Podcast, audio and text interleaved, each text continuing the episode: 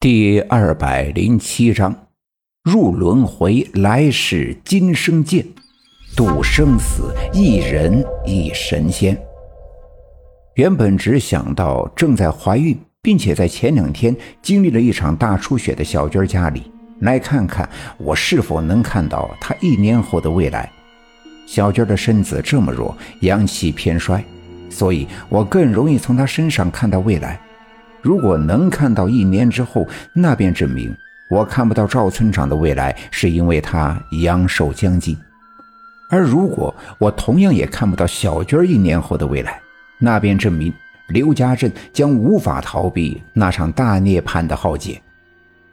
当我奶奶拉着小娟跟他聊天的时候，我便站在奶奶的身后，偷偷地盯着白小娟。果然，我从白小娟的身上看到了一些喜欢的东西。而我却惊奇地发现，作为旁观者的我，却竟然也进入了这场梦境。在一个妇女急促的喊叫声中，我的身体似乎被无数双手拉扯。使劲儿，使劲儿啊！就要生了，就要生了啊！最终，眼前一亮，白色的光芒闪过，我回到了现实。而就在脱离虚幻，已进入现实的一刹那之间。我仿佛听到了一阵哭声，那是一个婴儿的响亮的哭声。而当我进入现实，呆愣愣地看着我奶奶和白小娟的时候，那阵哭声似乎仍在我的脑海里回荡。我突然感到强烈的眩晕，仿佛全世界都在不住地摇晃。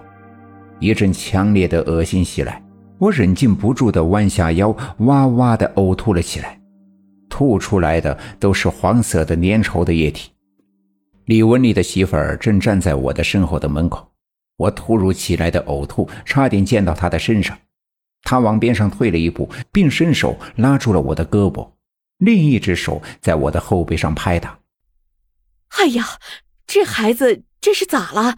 是不是吃什么吃坏了肚子啊？我奶奶也吓了一跳，赶紧松开小娟的手，来到我的身边。嗯，可能是吃坏了肚子了。说着，从口袋里掏出手绢给我擦了擦嘴，又连忙向李文丽的媳妇儿致歉：“哎呀，你看这孩子吐了一地呀！没事儿，没事儿，孩子不是生病了吗？再说了，孩子吐的不脏，不脏。”李文丽的媳妇儿是个麻利的人。这话音刚落，便转身来到外屋，用水瓢舀了一瓢凉水递给我。大勇啊，拿着，赶紧的漱漱口啊！我接过水瓢，他又转身来到外屋，拎着一把铁锹，在院子里搓了点土，把我刚才吐在地上的黄色粘液给盖住。其实我奶奶心里跟明镜似的，她知道我的呕吐并不是因为我吃坏了肚子。而一定是我在刚才看到了什么东西，才让我如此的作呕。但当着小娟和李文丽的媳妇儿的面呀，不便说出口，只好打了个岔。我喝了口水，漱漱口，平稳了很多。奶奶领着我离开了李文丽的小卖店，出了门，冷风一吹，刚才恶心的感觉便立刻烟消云散。奶奶拉着我的手，顺着小路往西，往家的方向走去。一路上，奶奶时不时的看着我的脸，我知道她特别的想知道刚才我看见了什么。奶奶，我刚才在小娟的未来看见了我自己，看见我自己变成了一团火球，烧死了很多人不像人、鬼不像鬼的东西，而最后我却变成了一个婴儿，从一个肚子里出生。可是。可是我并不知道那是谁的肚子，我语无伦次，是刚才看到的一切太过奇幻，一时间我竟然找不到合适的语句来形容。于是我结结巴巴地说完之后，抬头看着我的奶奶，希望她能明白我的意思。奶奶听完之后皱起了眉头，思索了一阵子，伸手把我揽在她的怀里，拍拍我的头，对我说：“别胡思乱想了。”不管你看到什么呀，至少刘家镇还有一年之后。如此看来，四方煞的魔咒并不会被轻易破解。